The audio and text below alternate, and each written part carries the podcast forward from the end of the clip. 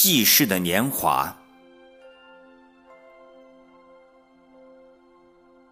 今儿个是自己的生日，本想好好的过一把，可儿孙们都不在跟前，除了老伴儿，没有其他人了。虽然可以把发小及朋友聚在一起，到饭店戳一顿。也能开心，可都是这个岁数的人了，酒桌上的健康安全着实令人担忧。不如回忆一下自己六十年的平淡日子。有首歌写得非常好，我们这一辈写出了我们这一代人的心声。其中有一段是这样写的：“我们这一辈学会了忍耐，理解了后悔，酸甜苦辣酿的酒，不知喝了多少杯。我们这一辈熬尽了苦心，交足了学费。我们这一辈真正的尝到了。”做人的滋味儿。我们生长在北大荒农垦的这代人，是跟随父母从五湖四海、天南地北为开发建设北大荒聚拢到一块儿的。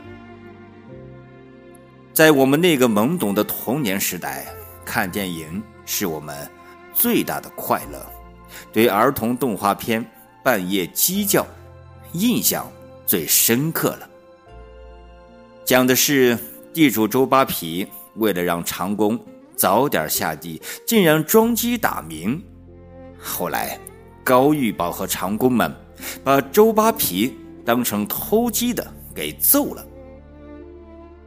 课本里印象最深的是一块银元，讲的是地主李三刀欺压百姓的事，唱的歌是。不忘阶级苦，亲眼目睹了广大群众群情激愤的批斗帝、父、反坏、右，把他们当牛鬼蛇神，头上戴着纸糊的高帽子，脖子上挂着沉重的牌子，游街示众。当我们进入学校的时候，文化大革命正轰轰烈烈的展开。每个同学都要口诛笔伐，张贴大字报，批斗老师和校长，不做分数的奴隶。后来有批林批孔及打击右倾翻案风和学大寨运动，所有的这些运动都让我们这代人。赶上了，我们这一辈学会了忍耐，而这种忍耐是跟我们的父母学来的。我们看到了父辈们艰苦创业的精神，我们从父母那里学到了生活朴素，学会了勤俭持家的本领。记得。我十二三岁的时候，从老家河南来了个老表，在我家住了一个多月。当时我们的口粮也不多，生活就更拮据了。老表走的时候，父亲又拿出微薄的工资给老表做盘缠。老表走后，我们就捡些冻的土豆。直接放到锅里，把它蒸熟后，把皮剥掉，捣碎，掺进些面里烙饼吃，这样可以省些细面。我们还捡些冻萝卜、冻白菜，切成条，再把黄豆磨碎，放锅里一起煮熟吃。我们叫它小豆腐。想尽一切办法来节省口粮。那时候，对我印象最深的是用甜菜疙瘩熬糖稀。不管是玉米窝头大饼子，还是玉米碴子，放点糖稀，大人小孩都爱吃。那是东北的冬天，除了白菜、萝卜和土豆外，就是酸菜和咸菜了。我们很少问父母要钱，我们知道父母的钱挣得不容易。我们这一辈。跟着父母尝到了贫困的滋味。我们这一辈不讲穿戴，学会了缝补衣被，同时也学会了守护弟妹。因为父母白天上班，晚上还有无休止的开会。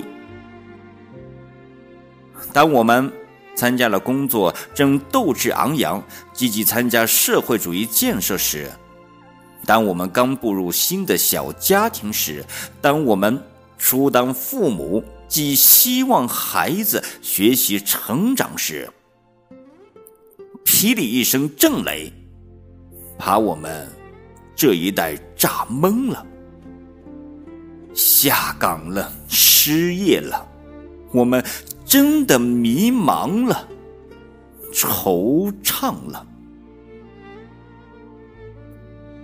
路在何方？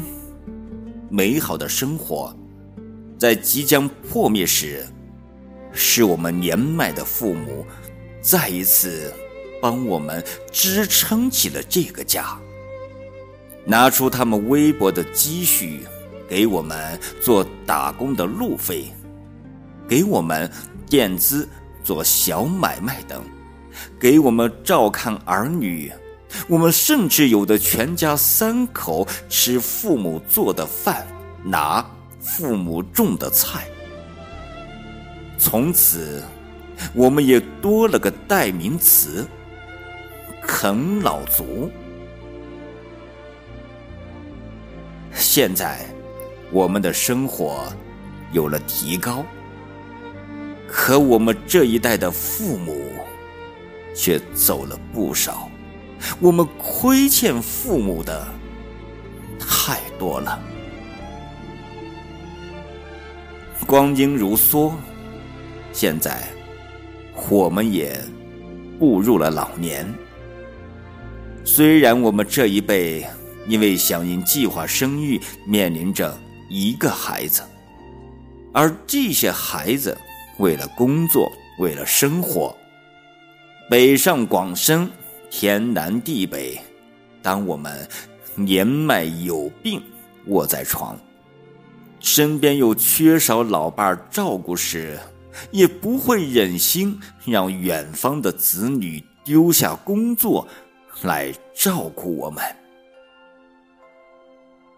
因为政府越来越重视老龄化的问题，我们可以到敬老院安享晚年的。艰难困苦的生活，我们都挺过来了。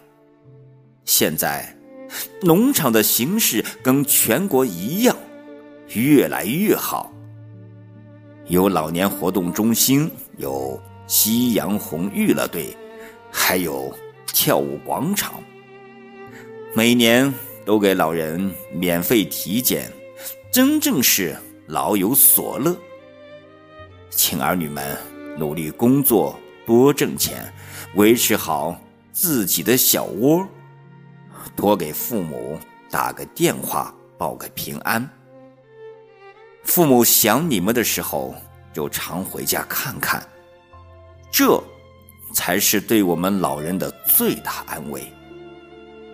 我们这一辈值了，无后悔。